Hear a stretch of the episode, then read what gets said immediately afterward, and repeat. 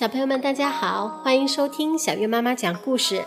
今天我们来讲正月二十三，赵武灵王的新战术。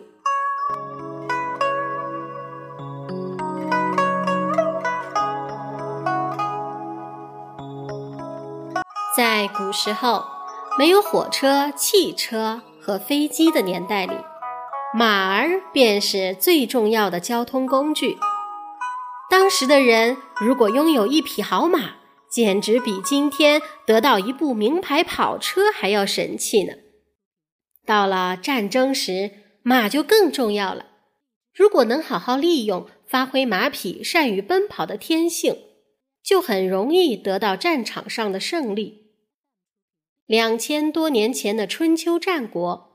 中国分裂成许多小国家，经常发生战争，彼此攻打。再加上北方野蛮的游牧民族经常来抢夺东西，甚至杀人放火，中国真是不安定极了。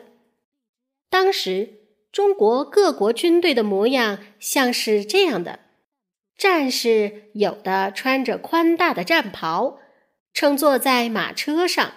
由马匹拉着车向前冲锋，其他还有穿着笨重甲胄的步兵，拿着武器，凭两条腿跟在马车后面拼命的跑，大声的吆喝：“杀呀，杀呀！”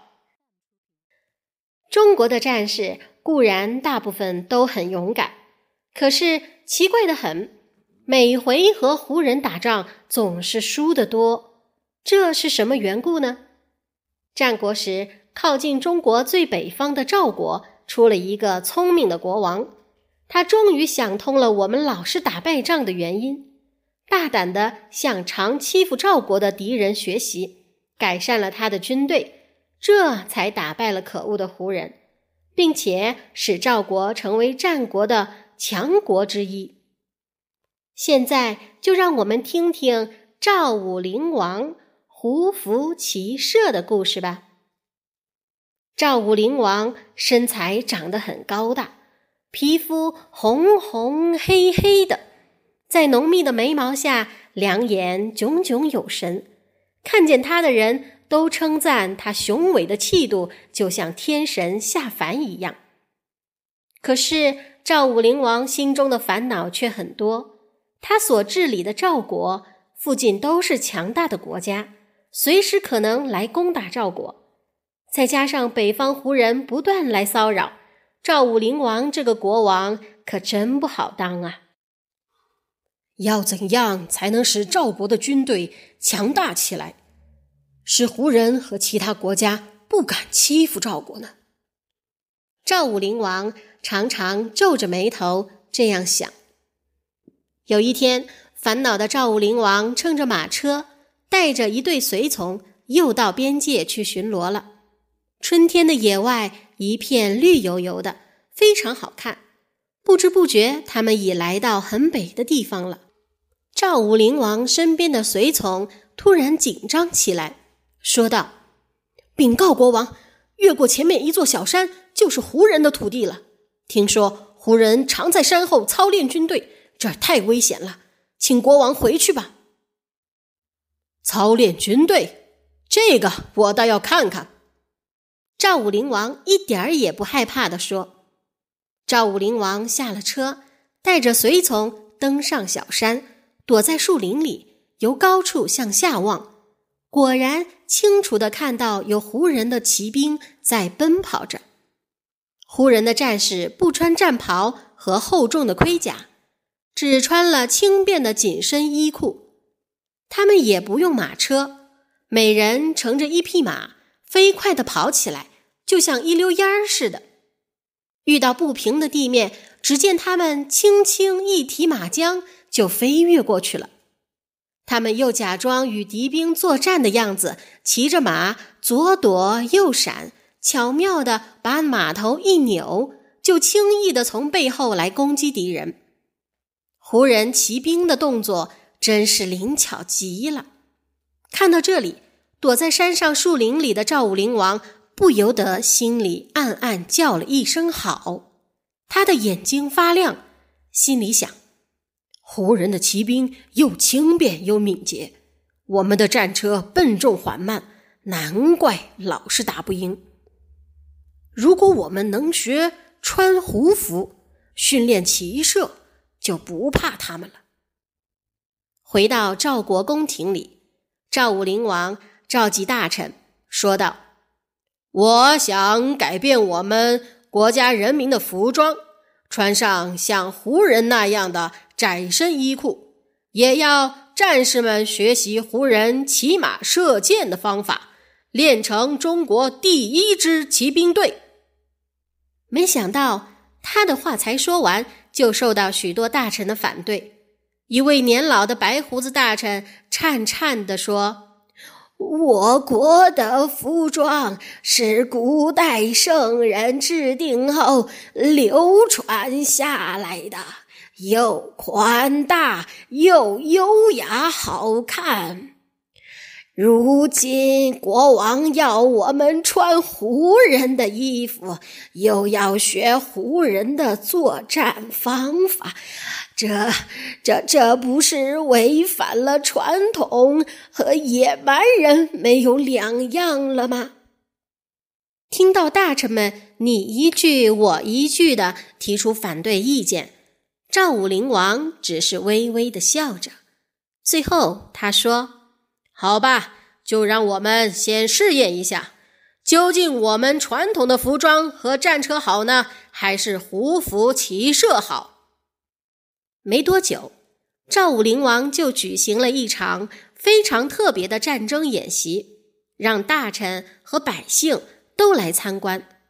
他把军队分成两列，一列穿着赵国传统的战袍盔甲，乘马车；另一列穿着胡人紧窄的衣裤，一个个都骑在马背上。大家看到穿传统宽大衣袍的战士上场，都鼓掌喝彩，觉得他们很优雅好看。等到穿胡服骑马的战士上场，大家都哄笑起来，哈哈哈，多滑稽呀！这种打扮真是又奇怪又难看。战鼓敲响了，演习开始了。两列军队在鼓声中奋勇前行，厮杀成一团。这时，只见穿胡服骑马的士兵动作又灵巧又敏捷，一会儿冲到马车前，把马车上的战士推翻下车；一会儿又绕到马车后面，兜得马车团团转。被推下车的战士好不容易爬起身来，一不小心却被自己的宽袍子绊了一大跤，跌得灰头土脸。其他驾着马车的士兵拼命挥马鞭，要追打骑马的士兵。笨重的马车不但追不上单匹的马，遇到凹凸不平的地面，车子就轰隆一声翻了。大臣和百姓站在远处，看这场精彩的战争演习，都看得张大了嘴。我们平常只听说打仗如何如何，原来打仗竟是这样子的呀！哎呀，我现在才明白为什么我们老打不赢胡人了。是呀，你看胡服骑射在作战时多么灵敏，国君叫我们学习胡服骑射是对的。大臣和百姓都纷纷这样讨论着。演习结束后，赵武灵王从座位上缓缓站起身来。用洪亮的声音对大家说：“这场演习大家都看到了吧？